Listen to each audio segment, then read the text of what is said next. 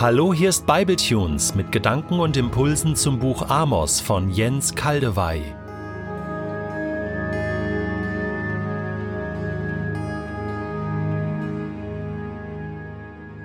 Ich lese in der Übersetzung Hoffnung für alle Amos Kapitel 5, die Verse 1 bis 15. Ihr Israeliten, hört die Totenklage, die ich über euch anstimme. Gefallen ist mein Volk Israel. Es gleicht einer jungen Frau, die gestürzt ist und der niemand aufhilft. Leblos liegt sie am Boden, nie mehr wird sie sich erheben. Denn so spricht Gott der Herr. Wenn aus einer eurer Städte tausend Männer in den Krieg ziehen, kehren nur hundert zurück. Und wenn hundert in den Kampf gehen, bleiben nur zehn davon übrig.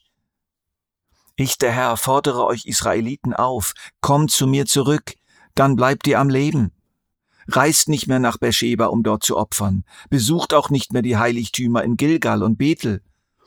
Denn die Einwohner von Gilgal werden in die Gefangenschaft geführt und Bethel wird zum Unglücksort. Ja, kehrt zum Herrn zurück, dann werdet ihr leben. Sonst bekommt ihr Nachkommen von Josef seinen Zorn zu spüren. Er wütet wie ein loderndes Feuer, das sich immer weiter ausbreitet. Und wenn es Bethel erreicht hat, kann niemand es dort löschen. Ihr treibt mit der Gerechtigkeit Schindluder. Ihr tretet das Recht mit Füßen. Gott hat das Siebengestirn und den Orion geschaffen. Nach der Nacht lässt er einen neuen Tag anbrechen, und Licht verwandelt er wieder in Finsternis. Er ruft das Wasser aus dem Meer, und schon ergießt es sich auf die Erde. Sein Name ist der Herr. Blitzschnell vernichtet er die Mächtigen und macht ihre Festungen dem Erdboden gleich. Gott sagt, ihr hasst jeden, der vor Gericht für das Recht eintritt. Und wer die Wahrheit sagt, den verabscheut ihr. Von den Ärmsten nehmt ihr Pachtgeld und verlangt auch noch Getreideabgaben. Darum macht euch auf die Strafe gefasst. Ihr habt euch zwar prachtvolle Häuser aus behauenen Steinen gebaut, doch ihr werdet nicht darin wohnen. Ihr habt euch herrliche Weingärten angelegt, doch ihr werdet keinen Wein daraus trinken. Ja, ich weiß, wie viele Verbrechen ihr begangen habt und wie groß eure Schuld ist. Ehrliche Menschen bringt ihr in Bedrängnis. Ihr nehmt Bestechungsgelder an und lässt die Armen vor Gericht nicht zu ihrem Recht kommen. Wer klug ist, der schweigt in dieser schlimmen Zeit. Setzt euch für das Gute ein, allem Bösen aber kehrt den Rücken. Dann werdet ihr leben, und der Herr, der allmächtige Gott, steht euch bei, so wie es ja immer behauptet. Ja, hasst das Böse, liebt das Gute, verhelft vor Gericht jedem zu seinem Recht. Vielleicht erbarmt sich der Herr, der allmächtige Gott, doch noch über euch, die ihr von Josefs Nachkommen übrig geblieben seid. Ihr Israeliten, hört die Totenklage, die ich über euch anstimme. Hört die Totenklage. Gott hält eine Totenklage. Gott trauert. Gott weint, Gott klagt. Auch das gehört zu Gott. Auch das ist Gott. Jahwe, der Gott Israels, ist fähig zur Trauer und er trauert. Wir begegnen der Trauer Gottes auch an anderen Stellen in der Bibel. Zum Beispiel in 1. Mose 6. Der Herr sah, dass die Menschen voller Bosheit waren jede Stunde, jeden Tag ihres Lebens hatten sie nur eines im Sinn, Böses planen, Böses tun. Der Herr war tief traurig darüber und wünschte, er hätte die Menschen nie geschaffen. Psalm 78 Wie oft boten sie Gott die Stirn, wie oft verletzten sie ihn tief, dort in der Wüste. Aus Ezekiel 33 Doch ich, Gott der Herr, schwöre, so wahr ich lebe, mir macht es keine Freude, wenn ein Gottloser sterben muss. Nein, ich freue mich, wenn er von seinen falschen Wegen umkehrt und am Leben bleibt. Kehrt um, verlasst die alten Wege. Warum wollt ihr sterben, ihr Israeliten? Und noch ein Wort aus Lukas 19. Als Jesus sich nun der Stadt näherte und sie vor sich liegen sah, weinte er über sie und sagte, wenn doch auch du am heutigen Tag erkannt hättest, was der Frieden bringen würde. Nun aber ist es dir verborgen, du siehst es nicht.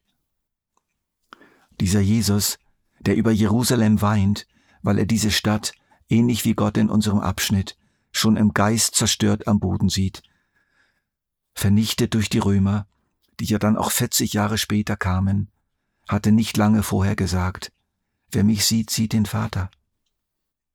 So ist es, Jesus trauerte mit seinem Vater, und der Vater trauerte durch ihn. Der Gott, der das Siebengestirn und die Orien geschaffen hat, der Schöpfer, Erhalter und Regierer der ganzen Welt, der alle Naturprozesse in seiner Hand hält, dessen Name ist der Herr, ist auch der, der klagt über die Menschen seiner Schöpfung. Er ist der allmächtige Gott, der Schöpfer des Himmels und der Erde, und er ist der Richter, und er ist der Kläger, aber er ist auch der Klagende. Er ist der klagende und trauernde Kläger und nicht der gut bezahlte Staatsanwalt. Er sieht Israels wahren Zustand. Er sieht Israels nahe Zukunft. Wie eine schwer gestürzte Frau liegt es da, schwer verletzt, sie liegt im Sterben, sie ist schon so gut wie tot, und alle gehen vorüber, und niemand hilft ihr auf, und man kann einfach nichts mehr machen. So ist es auch Jesus bei seinem Einzug in Jerusalem gegangen. Unter Tränen rief er aus, Jerusalem, Jerusalem, du tötest die Propheten und steinigst die, die Gott dir schickt. Wie oft wollte ich deine Kinder versammeln, wie eine Henne, die ihre Küken unter ihre Flügel nimmt, aber ihr habt nicht gewollt. So auch das Nordreich. Es hatte nicht aufgehört, mit der Gerechtigkeit Schindluder zu treiben, das Recht mit Füßen zu treten, die Wahrheit zu hassen, die Armen noch mehr und noch mehr auszupressen, mit allen möglichen teuflisch raffinierten Methoden. Und so kam die von Gott losgelassene Zerstörung auf Israel zu. Der große Sturz. Gott sieht voraus, sieht die Gestürzte und weint. Doch nun findet sich noch etwas Merkwürdiges, im wahrsten Sinn des Wortes Merkwürdiges, in dieser tragischen Mischung von Anklagen und Klagen eines richtenden und eines trauernden Gottes. Und zwar Aufrufe zur Umkehr, die scheinbar gar nicht passen, weil es doch eigentlich schon zu spät ist. Aufrufe, die so wenig passen, dass einige Ausleger sie identifizieren als redaktionelle Ergänzung einer späteren Zeit. Wir wissen es nicht. Für mich hat eine solche Auffassung allerdings als Möglichkeit Platz, weil auch die Bearbeitung und Ergänzung alter Texte durch eine neue Generation von Priestern und Schriftgelehrten und Propheten in Verantwortung vor Gott geschah und von göttlicher Inspiration beeinflusst wurde. Wie lauten diese Aussagen? Ich, der Herr, fordere euch Israeliten auf, kommt zu mir zurück, dann bleibt ihr am Leben. Setzt euch für das Gute ein, allem Bösen aber kehrt den Rücken, dann werdet ihr leben, und der Herr, der allmächtige Gott, steht euch bei. Ja, hasst das Böse, liebt das Gute. Verhelft vor Gericht jedem zu seinem Recht, vielleicht erbarmt sich der Herr, der allmächtige Gott, doch noch über euch. Diese Aussagen passen eigentlich nicht, auch nicht zu den vorherigen Kapiteln. Da habe ich ja bereits herausgearbeitet, dass ein wesentlicher Akzent der Botschaft des Amos eben gerade darin besteht, das kommende Gericht ist nicht mehr aufzuhalten, zu groß und von zu langer Dauer ist eure Schuld. Gerade vor diesem Text, vorher hat es doch fünfmal geheißen, und doch seid ihr nicht zu mir umgekehrt. Ich sehe für mich drei Möglichkeiten des Verständnisses. Vielleicht kann man sie auch mischen.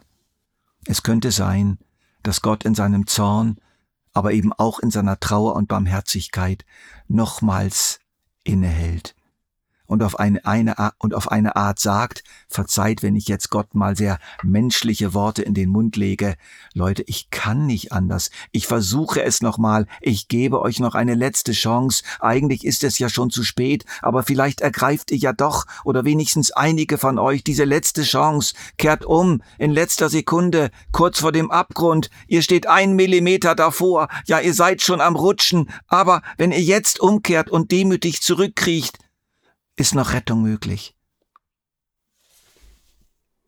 Es könnte aber auch sein, dass spätere Ausleger diese Worte unter der Inspiration des Geistes Gottes für ihre Generation diese Worte eingefügt haben. Euch heute, bei denen es noch nicht zu spät ist, macht es nicht so wie damals das Nordreich. Kehrt um, bereut eure Ungerechtigkeit, schafft Recht und wendet das Unheil ab. Eine weitere Möglichkeit ist diese. Gott wendet sich mit diesen Worten an die Menschen in Israel. Vielleicht ist es nur eine ganz kleine Schar, die noch nicht ganz verhärtet sind. Sozusagen die 7000, die ihre Knie vor Baal nicht gebeugt haben, die durch ihre Umkehr und Reue noch erreichen könnten, dass sie das kommende Gericht nicht so hart trifft, dass sie noch ein gewisses Maß an Bewahrung im Gericht erhoffen dürfen, dass sie leben dürfen.